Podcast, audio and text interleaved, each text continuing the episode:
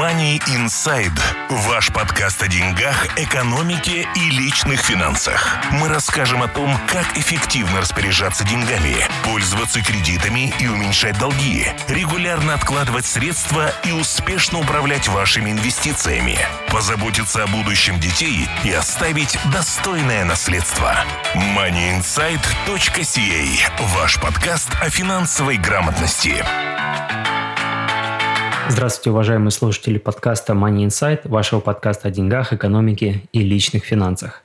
А, если вы э, слушали наши предыдущие подкасты, вы знаете, что мы говорили э, в одном из предыдущих подкастов на тему а, малого бизнеса, small business, и мы обсуждали вопросы, которые больше связаны с э, ведением бизнеса уже, а, организацией внутренних процессов и построению долгосрочных отношений с вашими клиентами, как правильно строить коммуникацию, и также с отношения с вашими бизнес-партнерами и коллегами по индустрии. А сегодня мы решили продолжить эту тему, и поступило много к нам вопросов, а, касающихся именно юридических тонкостей открытия бизнеса в Канаде. Поэтому мы решили записать интервью с а, профессионалом, который этим занимается, и сегодня будет очень интересное интервью с практикующим адвокатом, который расскажет именно, как правильно открывать, какие юридические тонкости существуют.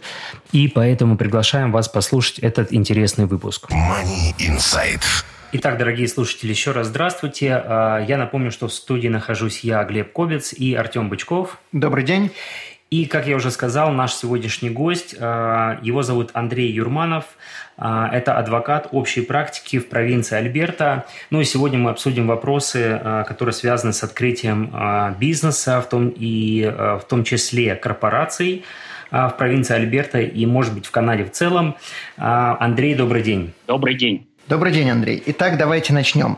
Я бы хотел начать, э, чтобы вы немного рассказали о себе, э, как вы начали заниматься всем, что связано с э, адвокатурой, где вы учились, какое у вас образование и так далее.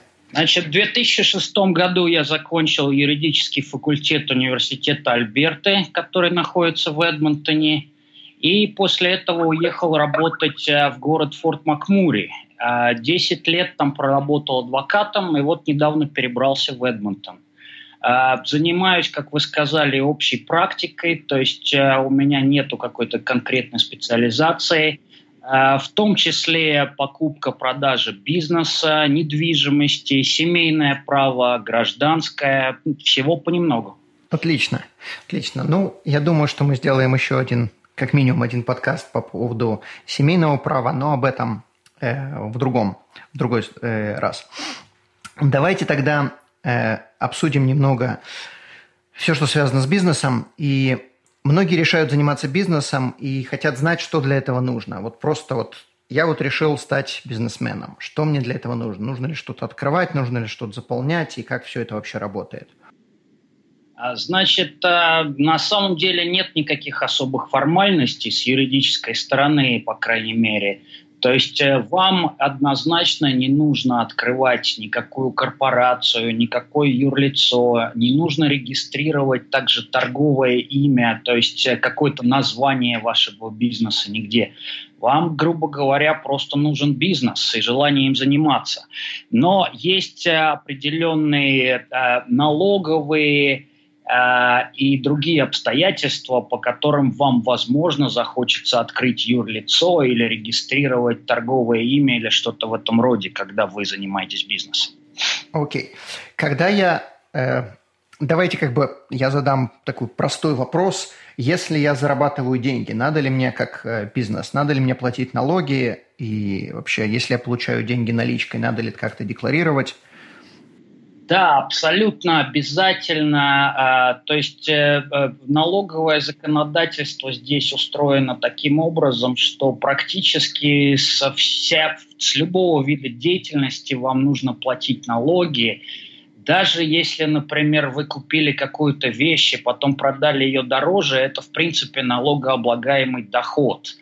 И насчет налички э, все абсолютно так же работает. Если это доход, с него платится налог. Другой вопрос э, состоит в том, э, поймают ли вас или как скоро вас поймают, если вы не декларируете этот доход.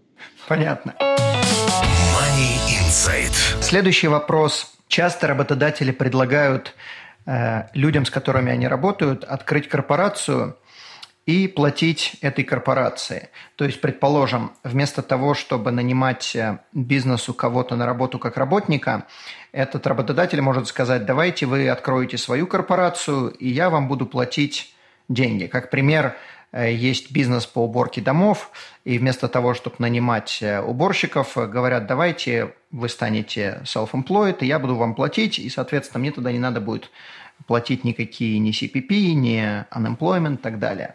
Легально ли это? Как вообще это работает? Когда определять когда надо открывать корпорацию, когда не надо? Значит, э, насчет вот э, self-employed, так называемого, или наемного работника, который называется employee, э, Начнем с того, что государство, в принципе, хочет, чтобы все, кто попадает в категорию наемного работника, они таковыми и числились.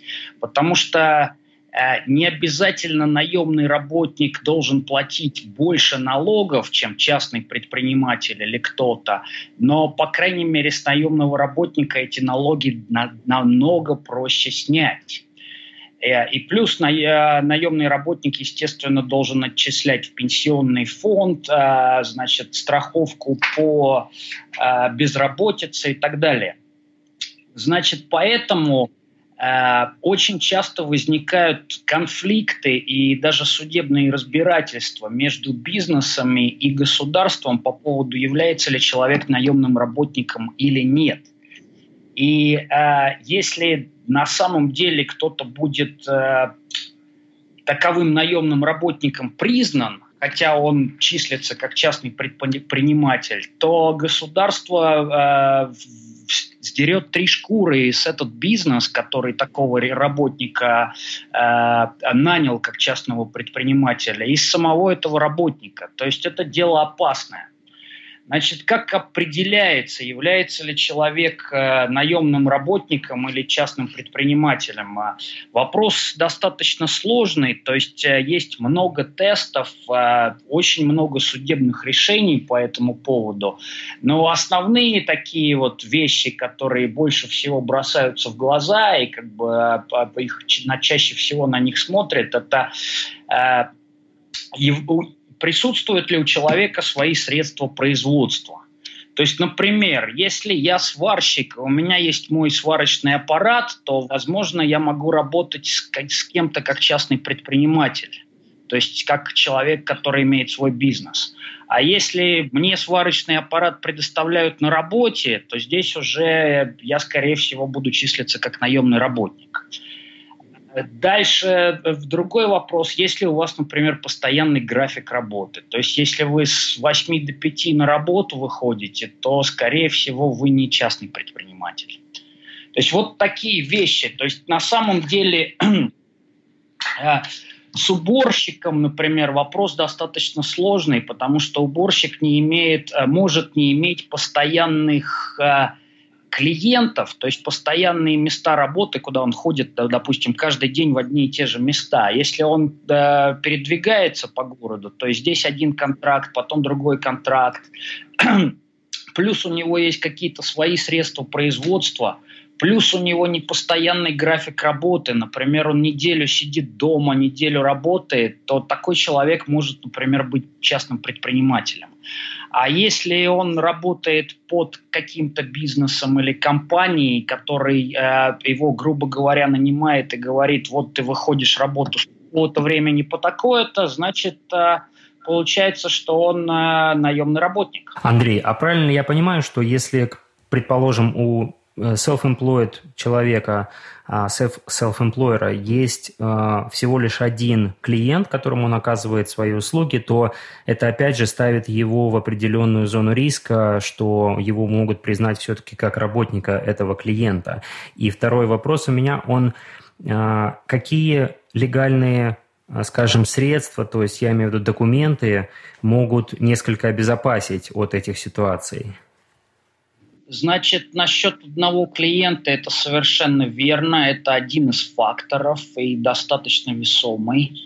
а, можно попытаться каким-то образом это организовать, имея одного клиента, чтобы а, а, организовать это как частный предприниматель работает с этим клиентом, но это намного сложнее, естественно. То есть, опять же, э, некоторые вещи, такие как например, непостоянный график работы, иметь свои средства производства. насчет контрактов каких-то, э, да, э, можно прописать, допустим, договор между вот этим человеком, который наш условный частный предприниматель, и его условным работодателем, то есть э, работодателем не в смысле э, человеком, который его нанял, а человеком, который ему дает работу, буквально. То есть, э, да, контракт можно такой составить, и он, опять же, будет одним из факторов, которые может налоговая принимать во внимание в рассмотрении этого вопроса, но он э, в конечном итоге сам по себе контракт, он не может защитить э, абсолютно и совершенно. То есть, что бы вы ни написали, как бы вы его ни составили, если вы по всем тестам проходите как наемный работник, вы будете признаны наемным работником. Окей. Money Insight. И может ли адвокат помочь или кто, кто-либо другой помочь определить, является ли этот человек наемным работником или self-employed? Да, а, э, это будет у нас э, адвокат, то есть лучше всего обратиться к адвокату, который занимается непосредственно налоговым правом. И, э, безусловно, это один из вопросов, которые такие, в которых такие люди являются экспертами. Э, потому что э, данный вопрос, он, грубо говоря, нужно знать текущее положение дел в судебных решениях по этому вопросу и различные нюансы именно налогового законодательства. Угу. Окей, хорошо. Теперь следующий вопрос. Какие существуют юридические лица в Канаде и какая между ними разница?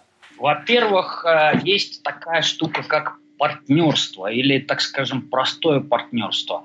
Это, строго говоря, не юридическое лицо, потому что оно не ограничивает ответственность участников в этой организации. Э, кстати, хочу сказать, что вообще вот этот весь разговор про юридические лица, в чем основной смысл – это ограничение риска. Исторически это ограничение риска ведения э, коммерческой деятельности. То есть э, грубо говоря, если человек начинает заниматься бизнесом, в какой-то момент пришли к выводу, что э, люди не хотят заниматься бизнесом, если они несут полную персональную ответственность за все, что происходит с их коммерческой деятельностью. И решили изобрести такую штуку, как юрлицо. То есть это не я занимаюсь бизнесом, а моя фирма, компания, какое-то общество с ограниченной ответственностью и так далее. Значит, то есть все вот эти вот разговоры про юрлица, они прежде всего начинаются с рассмотрения вопроса, ограничивает ли это вашу ответственность. Вот. Значит, партнерство – это несколько экзотичная такая вещь. То есть несколько человек занимаются одним и тем же делом, и они, в принципе, имеют какую-то э, структуру. То есть каждый из них, э, грубо говоря, несет ответственность за э, деятельность вот этой их организации, но а, организация никаким образом не прикрывает их личную ответственность. То есть это такая штука, на самом деле, которая особо позитивных моментов не имеет. А, значит, если люди хотят э, заняться каким-то одним проектом вместе, они обычно не организовывают партнерство, они организовывают такую штуку, которая называется joint venture. То есть по-русски это можно условно перевести как совместное предприятие.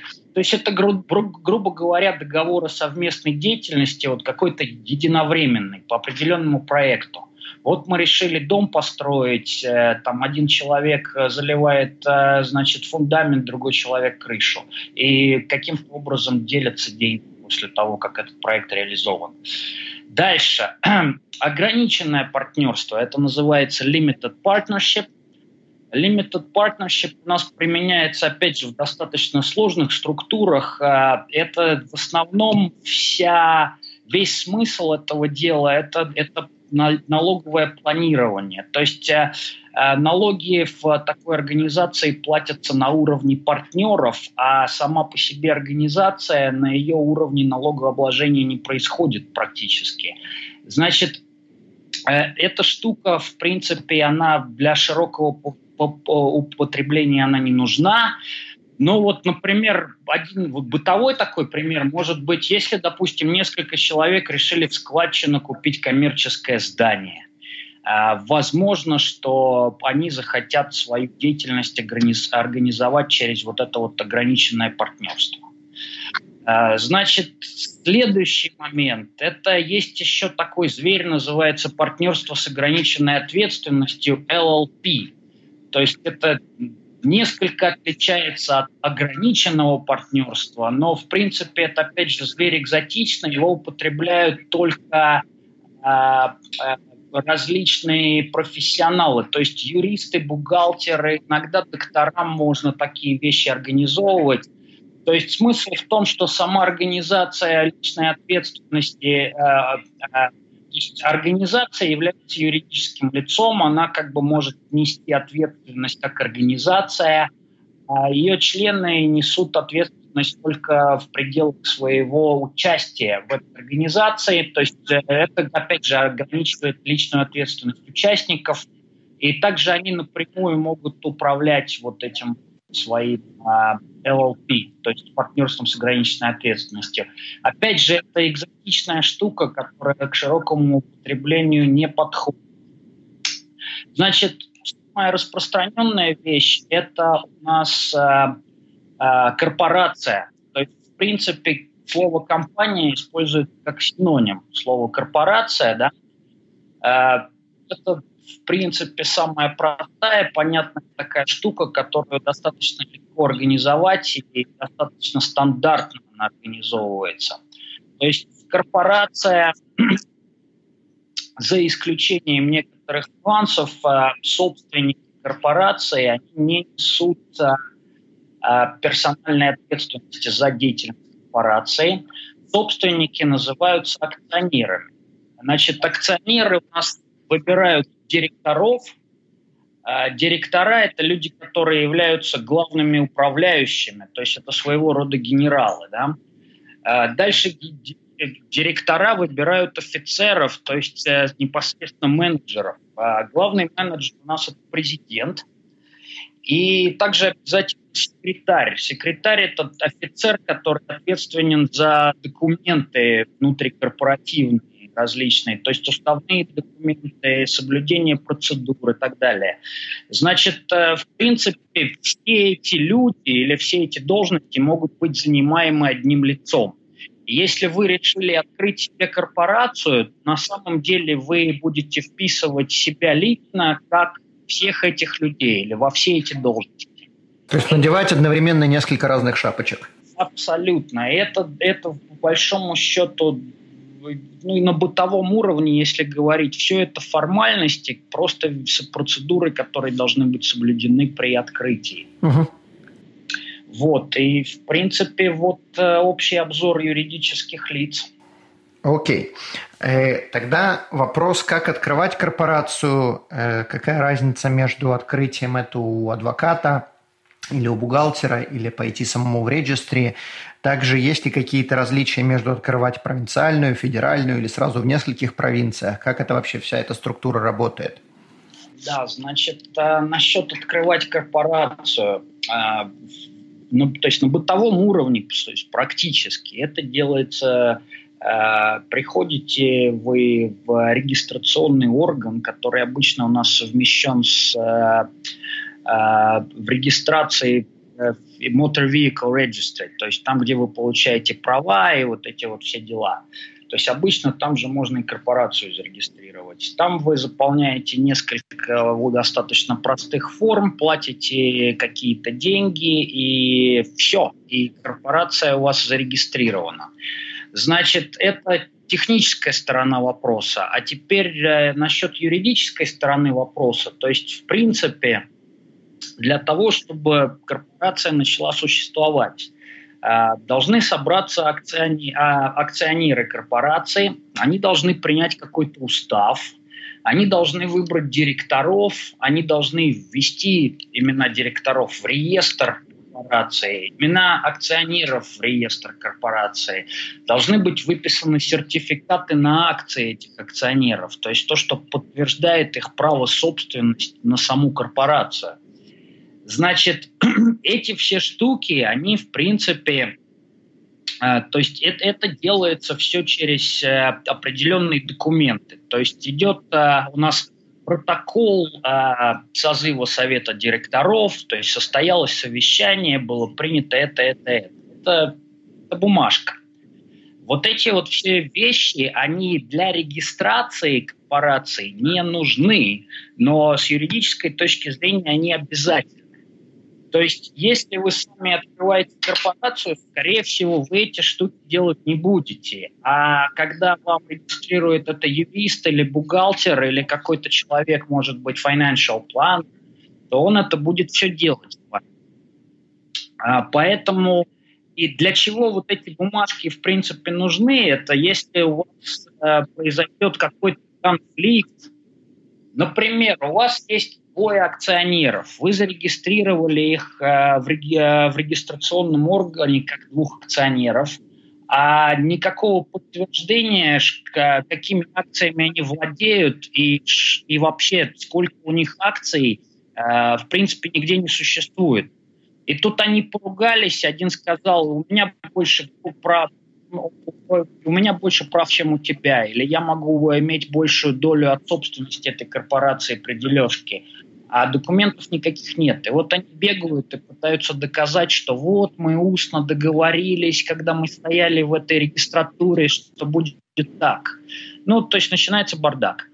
А, другая вещь, например, если ваша корпорация захотела взять кредит, скорее всего, банк потребует, чтобы юрист корпоративные документы проверил на предмет того, кто действительно является президентом, секретарем, директором, кто акционеры и так далее.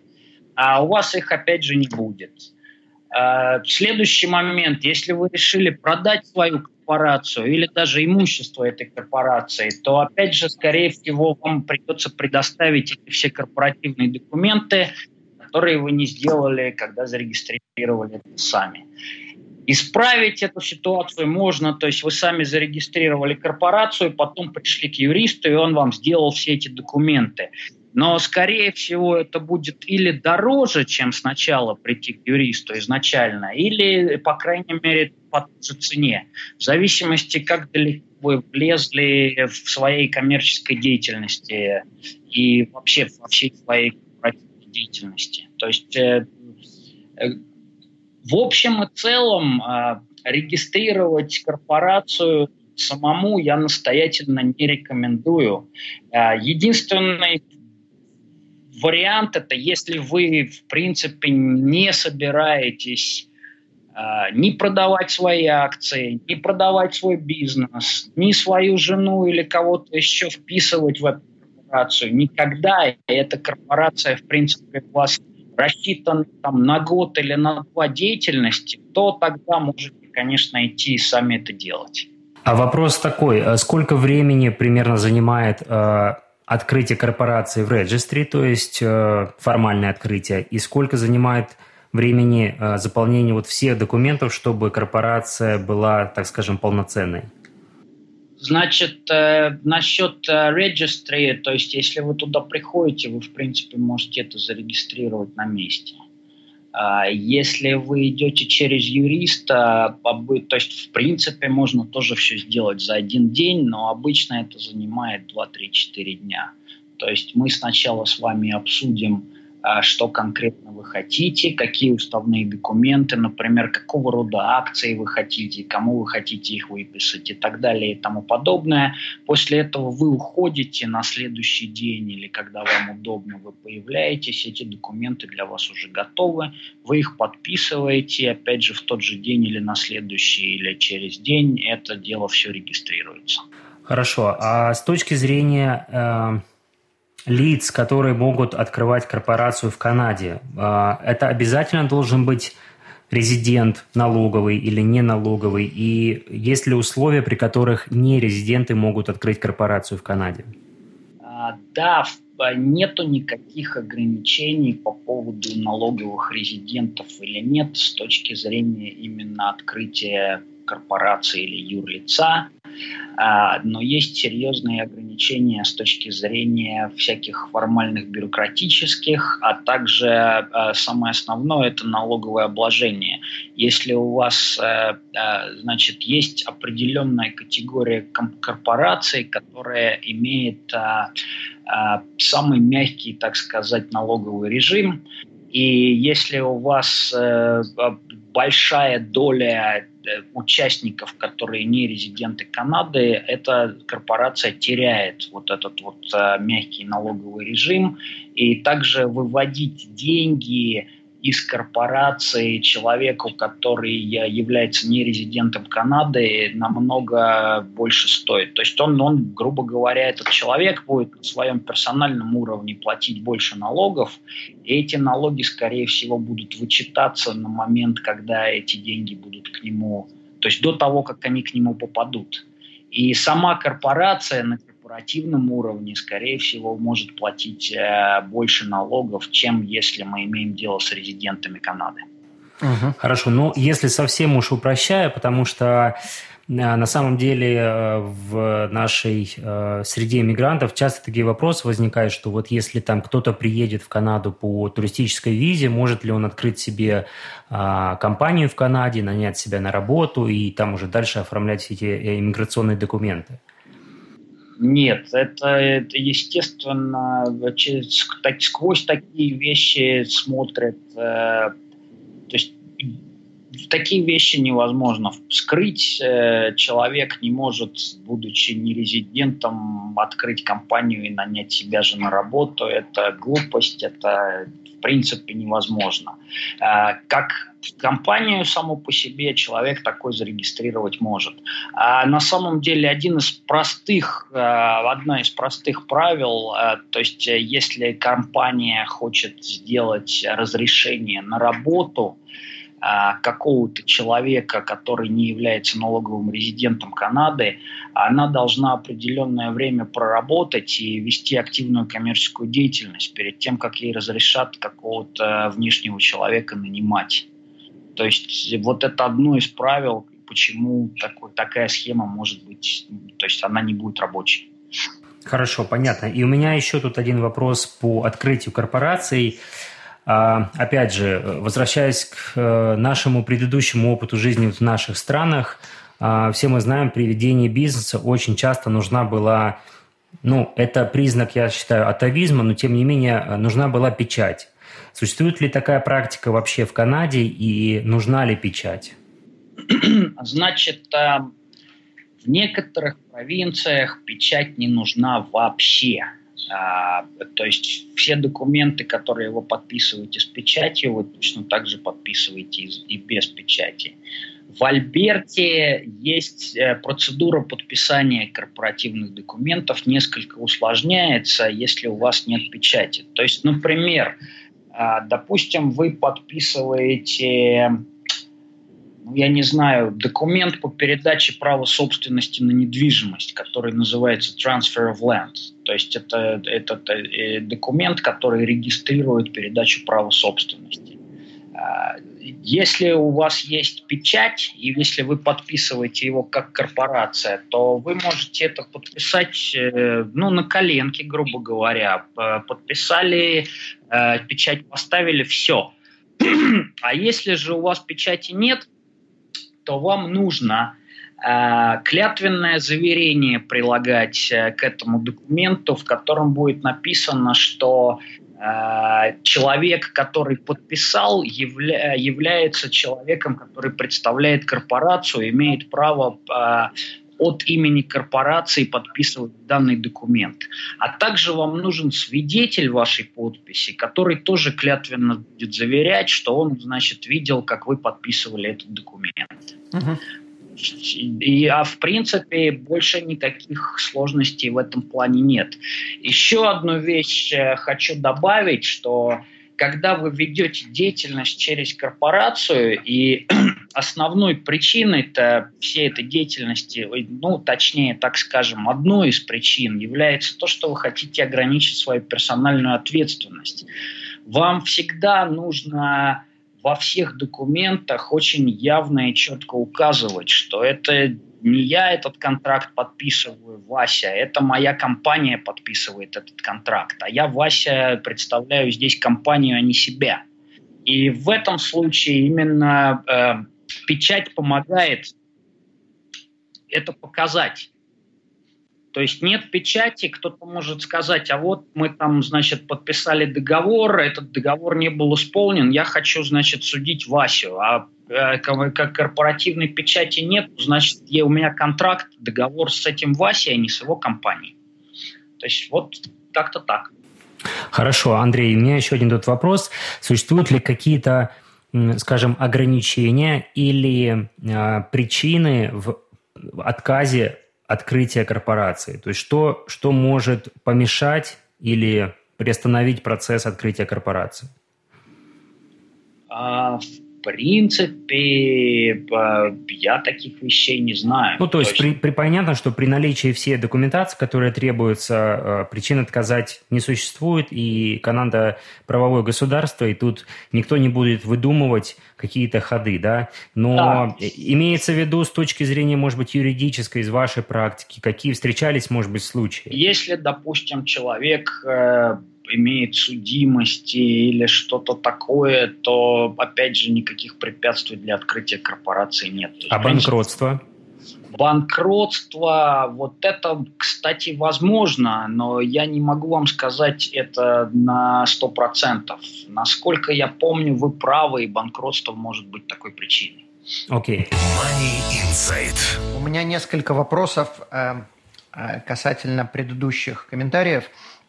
Может ли человек, во-первых, купи, э, открыть корпорацию, не находясь в Канаде? То есть, предположим, э, у меня были вопросы, э, родители хотят купить недвижимость, но родители не находятся здесь и не собираются сюда приезжать. Могут ли они просто открыть корпорацию, и эта корпорация покупает недвижимость здесь?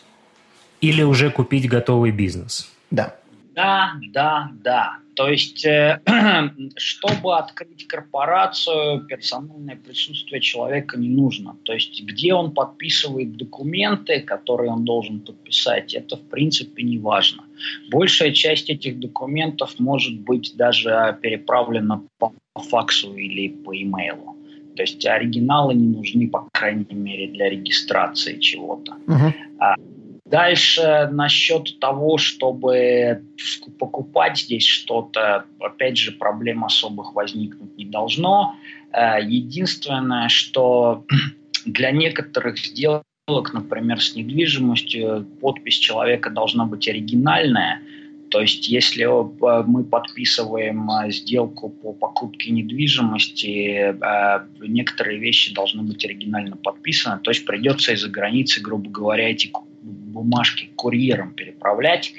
А, и опять же мы упираемся в налоговые вещи здесь. То есть э, если вы открыли э, э, юрлицо на не жителя Канады, и он пытается через это купить какую-то недвижимость, а потом продать, он по налогам ничего не сэкономит если он будет это делать напрямую, то он те же высокие налоги будет со всего платить, что и его корпорация. Окей. Okay. И еще на секундочку, возвращаясь к предыдущему комментарию по поводу документов, если человек открывает корпорацию в регистре или у адвоката, если у человека, например, нету э, minutes book, или нету сертификатов, э, подтверждающих, сколько ему принадлежит акций. Может ли быть проблема у этого владельца корпорации? Может быть ли проблема с CRA, с налоговой службой? А, проблемы, значит, могут быть какого? То есть э, с точки зрения практики никогда не слышал особо, чтобы налоговая проверяла ваши вот уставные документы и так далее. Но значит, могут быть проблемы какого порядка? Допустим, если человек решил а, заплатить себе дивиденд, а, э, дивиденд должен быть задокументирован решением совета директоров. То есть это, в принципе, человек сам не делает. Он иногда говорит своему бухгалтеру э, или даже сам заполняет налоговую декларацию. Вот я заплатил себе дивиденд. А подтверждающей бумаги, которая на корпоративном уровне этот дивиденд выписывает, у нас нету. И вот налоговая может такую бумагу, в принципе, запросить. А если это накапливается, то есть у нас уже мы не помним, что когда произошло, и этих всех бумаг у нас нету, то это может э, потом в конечном итоге вылиться в серьезные какие-то проблемы и беготню. Понятно. Понятно.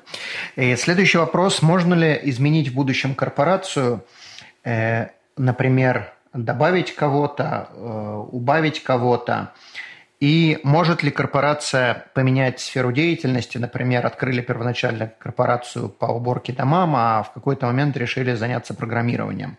Или же решили продолжать сферу деятельности в уборке и добавить еще один бизнес как программирование.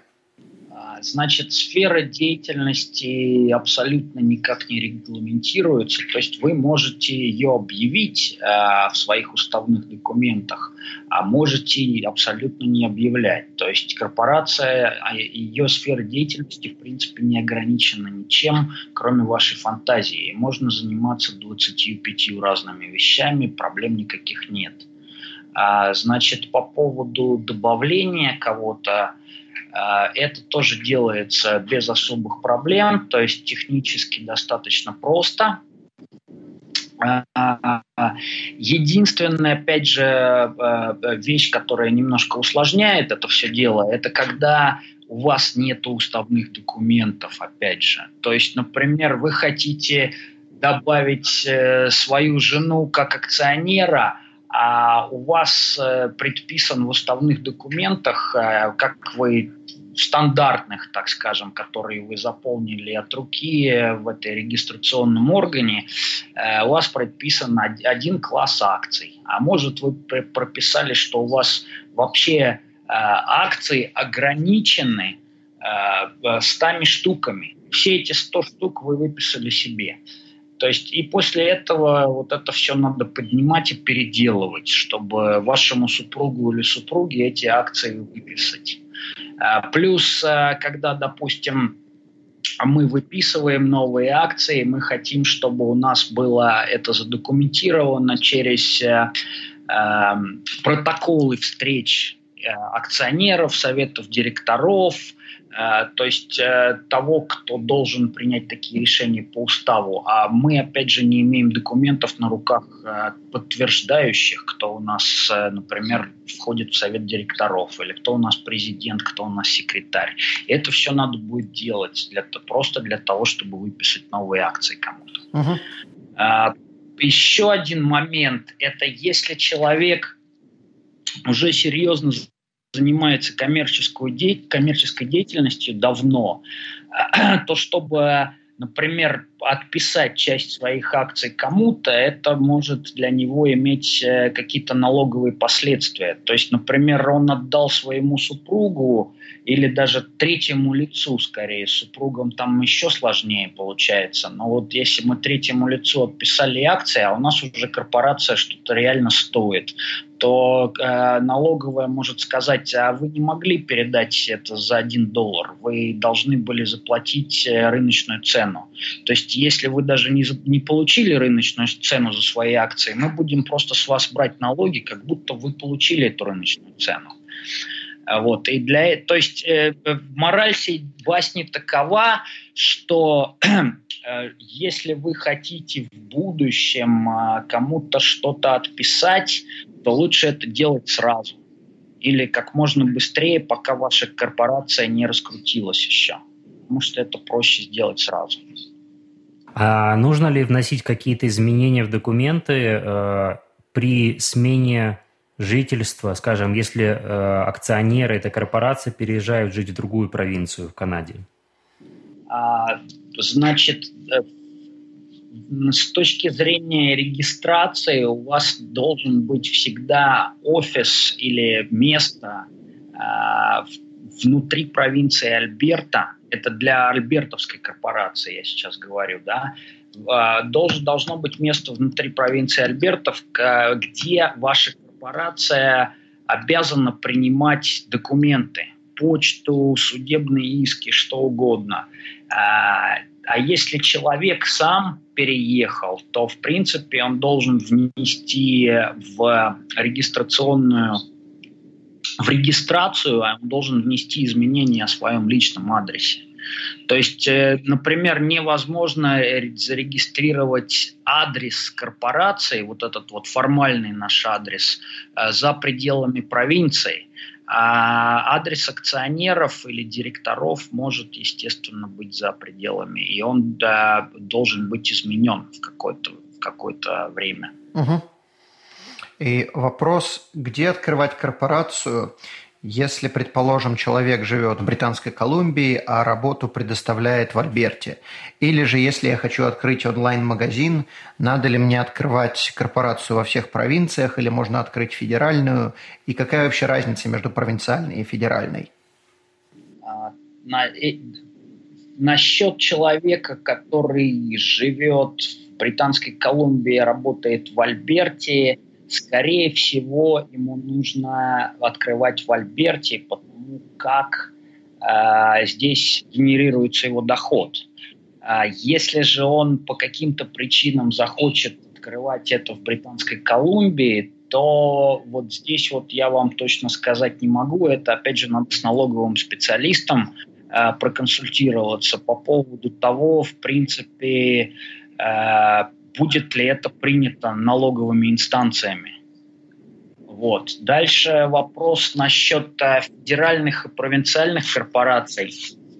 То есть, в принципе, никакой разницы э, принципиальной нет. Хотите вы открывать федеральную или провинциальную корпорацию, чем бы вы ни занимались, где бы, если у вас интернет-бизнес, абсолютно все равно, федеральная или провинциальная корпорация. Единственное, что федеральная корпорация может давать, это если вы хотите, например, заниматься бизнесом в нескольких провинциях сразу, даже не в двух, а в нескольких, то вы можете, например, открыть федеральную корпорацию, э, хотя это тоже больше дело статуса, потому что и провинциальная корпорация может заниматься бизнесом в нескольких э, провинциях.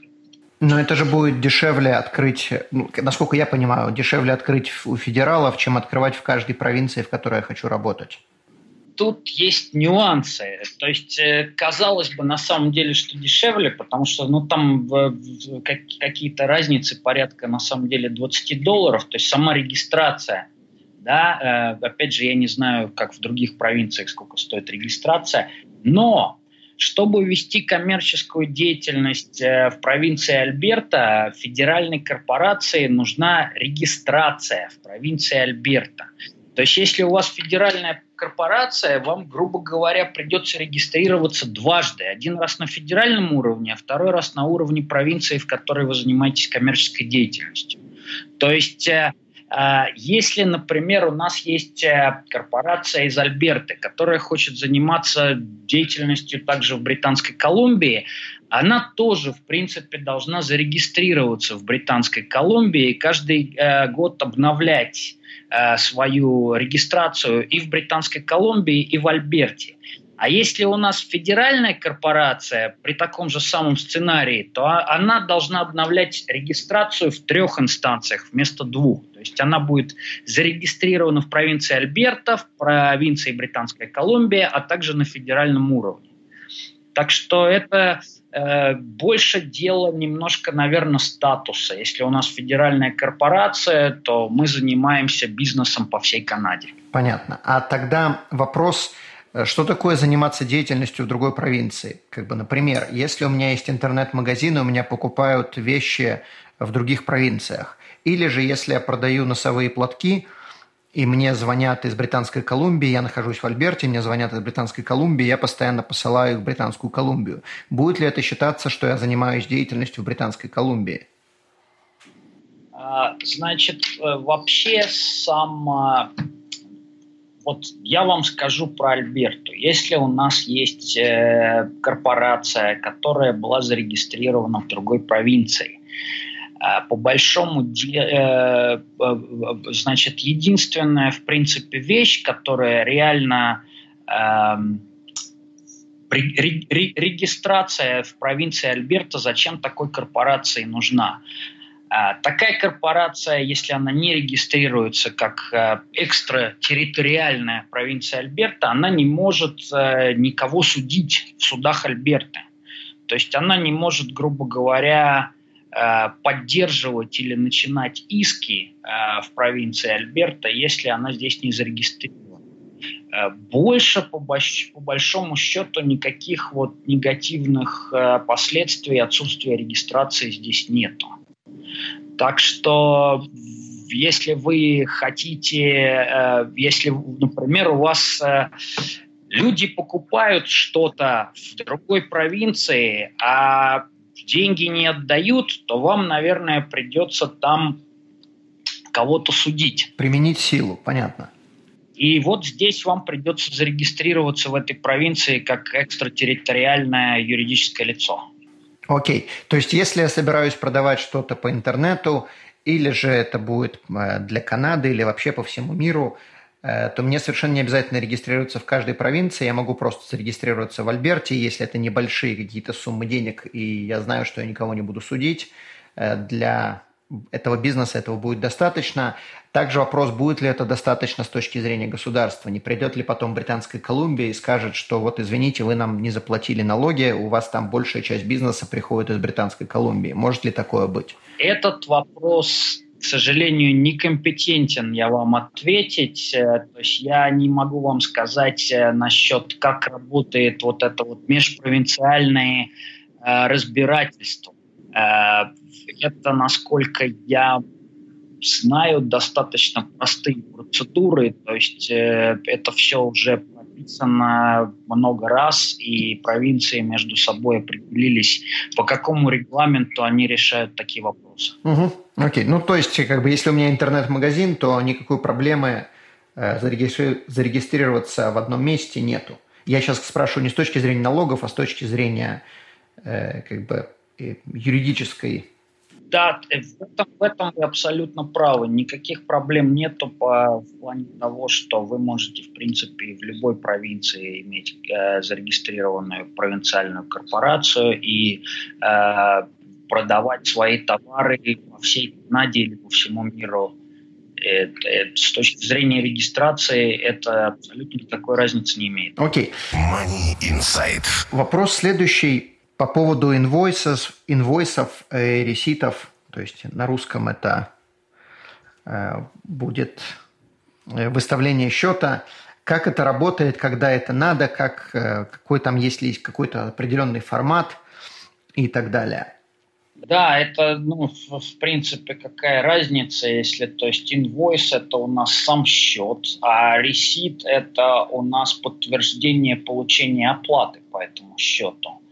Э, по поводу того, зачем это надо, то есть в основном это нужно, э, если вы выставляете инвойс, это может быть подтверждением того, что вам кто-то должен денег. Uh-huh. Даже если у вас нет контракта, по которому этот человек вам обязуется платить, то это является каким-то доказательством за неимением лучшего, что вам должны денег. Значит, насчет ресит, это вам а, э, с точки зрения человека, который эти деньги должен, ему хорошо бы задокументировать, что он их, э, что он их заплатил. А, я не знаю, может, вы с каких-то... То есть, если у вас есть какие-то нюансы в данном вопросе, я могу их... Может, я их не осветил. Нет, нюанс просто есть ли какой-то формат у этих документов, или это просто можно от руки выписать, или как это вообще должно выглядеть? Есть ли какая-то определенная процедура? Да, формат нет, никакой формат в принципе не регламентирован. А именно с точки зрения юридической вы можете абсолютно спокойно писать все, что угодно от руки. Угу, окей. И еще вопрос по поводу зарплаты и дивидендов. То есть, э, что такое зарплата, что такое дивиденды и когда надо что брать? Значит, э, зарплата – это у нас то, что нам платят за труд. А, в принципе, э, некоторые товарищи думают, что можно платить человеку зарплату. Например, у нас есть компания, пускай это будет сварщик этот сварщик зарабатывает деньги, но его жена в эту компанию вписана, и он считает, что а давай-ка я ей заплачу зарплату, хотя она никакого участия в его деятельности не принимает. А, в принципе, это абсолютно неправильно, и это может потом быть пересмотрено налоговой.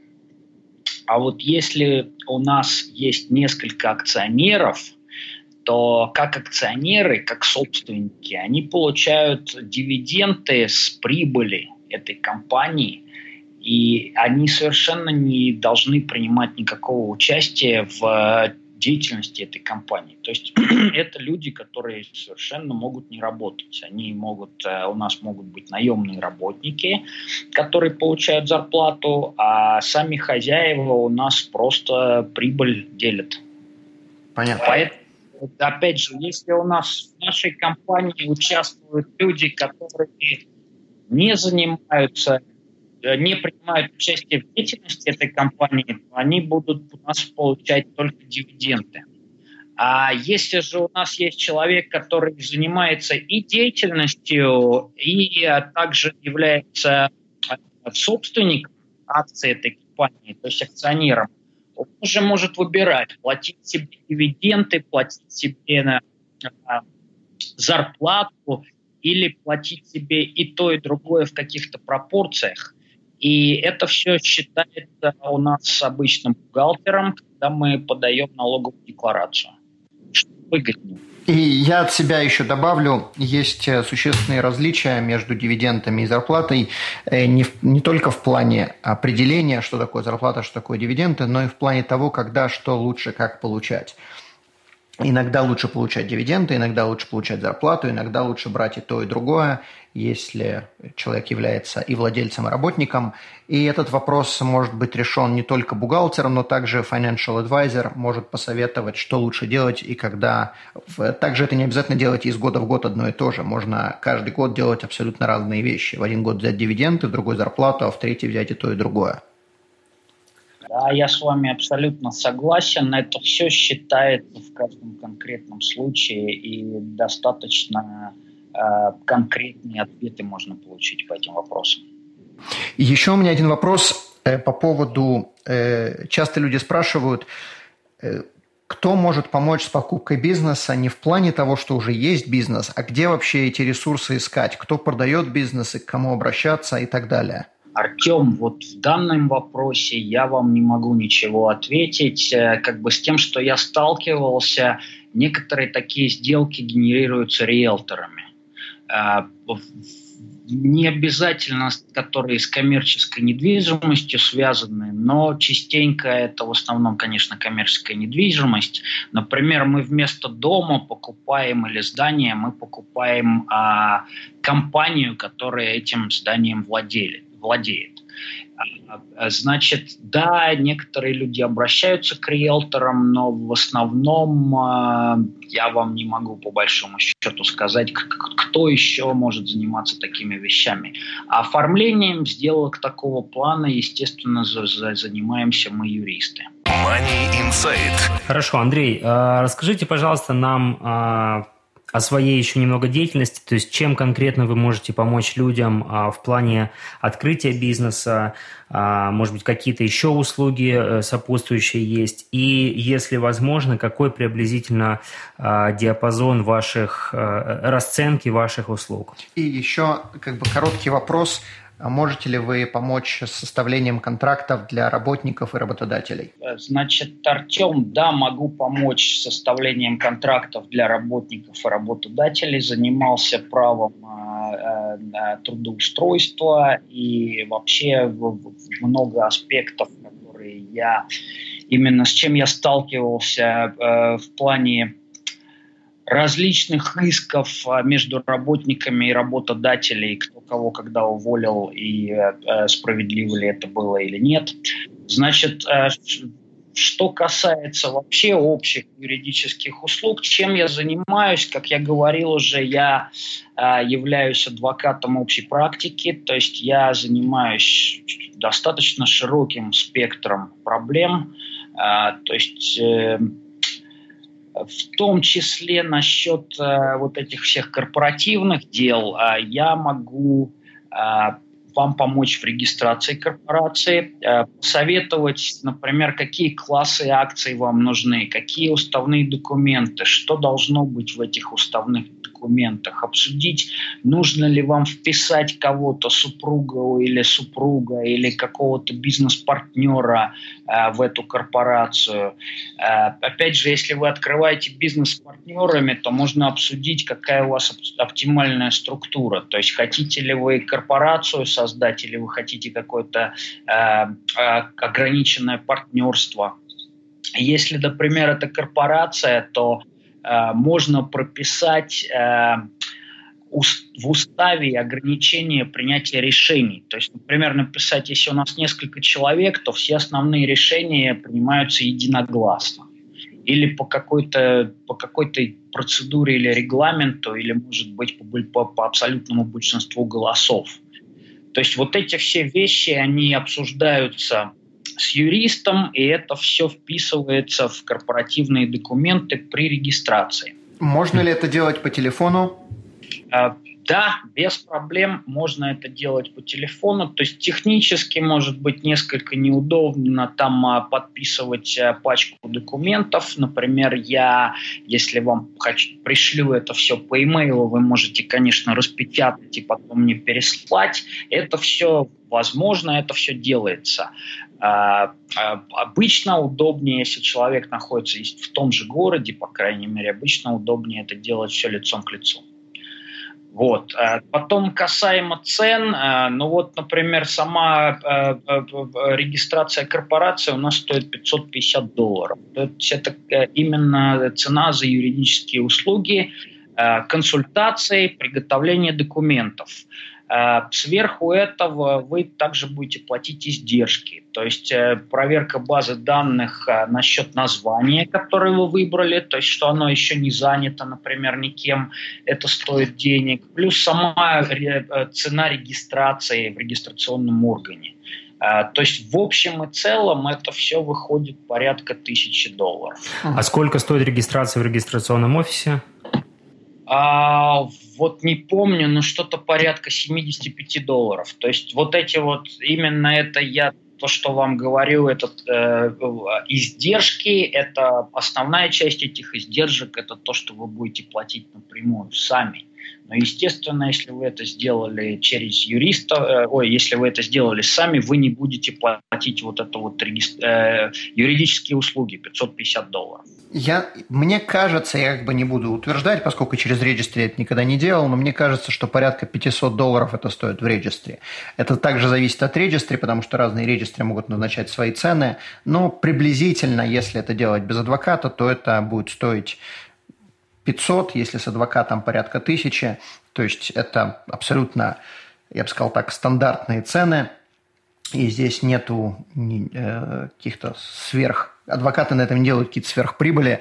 И я, я лично не понимаю, почему люди делают э, регистрацию сами, когда они пытаются сэкономить 500 долларов, но потом что-либо изменить стоит намного дороже, и ошибки, которые они допускают, делая это в регистратуре, они просто, они стоят намного больше, чем 500 долларов. Артем, а вы, возможно, правы. А если Единственное, что я могу сказать по этому поводу, там есть несколько э, этапов регистрации. То есть э, там есть отдельная цена, допустим, за поиск по базе, по базе данных названий и это стоит какие-то отдельные деньги. Потом там регистрация стоит сама по себе что-то еще, а потом, значит, возобновление ежегодное стоит еще что-то. Возможно, я 75 долларов это вот это вот возобновление ежегодное вашей регистрации. Угу, да, да. Вам точно. Да. То есть 75 долларов открыть корпорацию это точно не стоит, это стоит намного дороже. Да, да, вы совершенно правы. Хорошо, Андрей. Ну и напоследок, а, как с вами можно связаться, а, если вы где-то, может быть, в соцсетях или на каком-то сайте, то есть, может быть, у вас есть какие-то а, материалы, которые можно почитать по этой теме, то есть, где вас можно найти? Да, пожалуйста, ищите меня в Фейсбуке, Андрей Юрманов. У меня там выложено несколько статей по различным темам юридическим на русском языке.